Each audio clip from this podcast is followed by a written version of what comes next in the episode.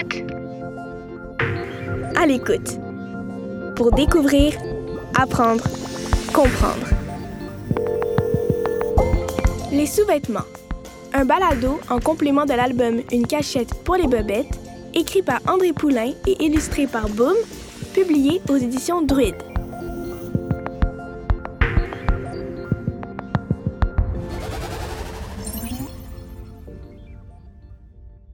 Les sous-vêtements. Allô, bonjour. Aujourd'hui, on parle de bobettes. Oui, oui, un balado consacré aux sous-vêtements. Drôle d'idée, hein? Mais après tout, on en met tous les jours sans trop savoir le pourquoi du comment. Alors, découvrons ensemble à quoi servent les bobettes et les secrets de leur histoire. De nos jours, on porte des sous-vêtements qu'on appelle des bobettes. Des petites culottes, des slips ou encore des caleçons.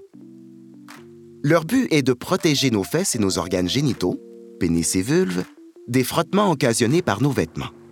Ils servent aussi à garder nos habits propres, en recueillant par exemple les gouttes de pipi qui s'échappent parfois. Enfin, les sous-vêtements sont portés pour éviter de se retrouver tout nu si on doit se déshabiller. Parce que se montrer tout nu dans un endroit public, ce n'est pas vraiment permis. En tout cas, pas au Canada, où il est même interdit de se promener tout nu dans la rue. Bien sûr, quand on est un jeune enfant, on se balade souvent tout nu. Les petits trottinent allègrement, les fesses au vent, sans se poser de questions. Mais, passé un certain âge, souvent vers 6 ou 7 ans, on commence à développer quelque chose qui s'appelle de la pudeur. C'est une sorte de gêne. On n'a pas envie de se montrer tout nu et on n'a pas envie non plus de voir les autres personnes toutes nues.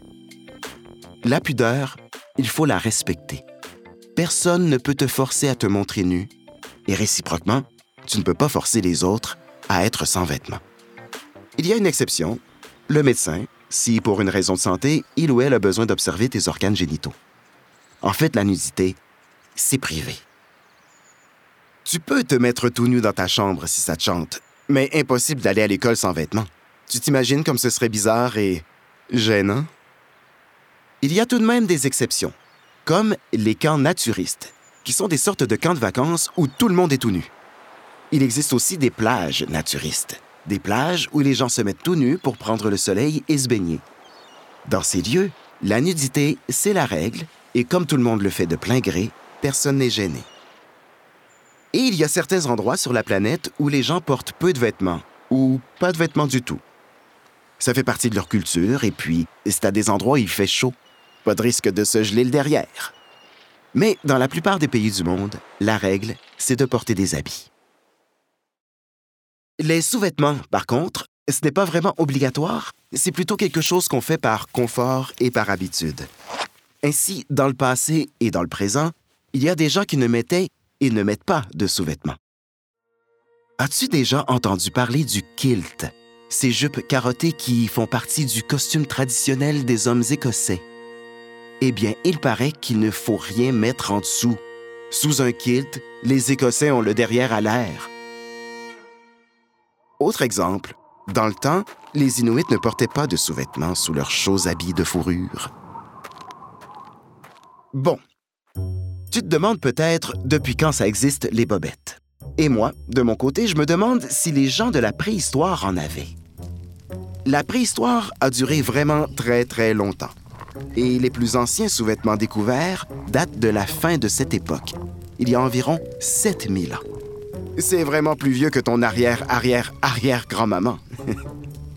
les sous-vêtements préhistoriques étaient faits de cuir, c'est-à-dire de peau d'animal, assoupli et adouci. Les gens de la préhistoire utilisaient un morceau de peau souple pour protéger leur sexe du froid et des dangers. Ce morceau de cuir était attaché solidement au niveau de leur hanche. Ce type de sous-vêtement, ça s'appelle un pagne. Le mot pagne désigne tout simplement une pièce de tissu ou de peau d'animal avec laquelle on cache des parties génitales. C'est aussi simple que ça. Ainsi, plus tard, quand les humains ont appris le tissage, ils ont confectionné des pagnes en tissu, ce qui faisait des bobettes beaucoup plus confortables. Des pagnes, il en existe plein de sortes.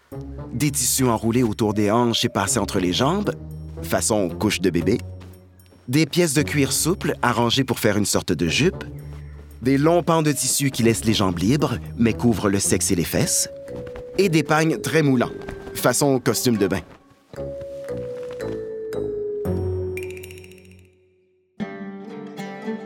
Les pagnes de type couche de bébé étaient par exemple très à la mode en Égypte ancienne. Hommes, femmes et enfants en portaient tous les jours. Dans le tombeau du célèbre pharaon Toutankhamon, les égyptologues ont retrouvé pas moins de 145 bobettes.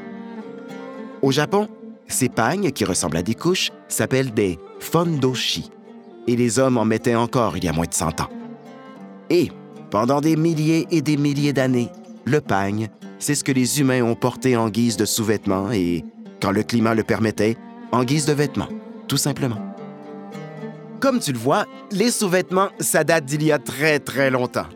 Il y en a eu de plein de sortes différentes, mais tous ont un ancêtre commun, le pagne de la préhistoire. La prochaine fois que tu enfiles tes bobettes, tu pourras t'imaginer allant chasser le mammouth ou en train de décorer les parois d'une grotte. Hmm, finalement, c'est le fun, les bobettes. Ça fait voyager dans le temps.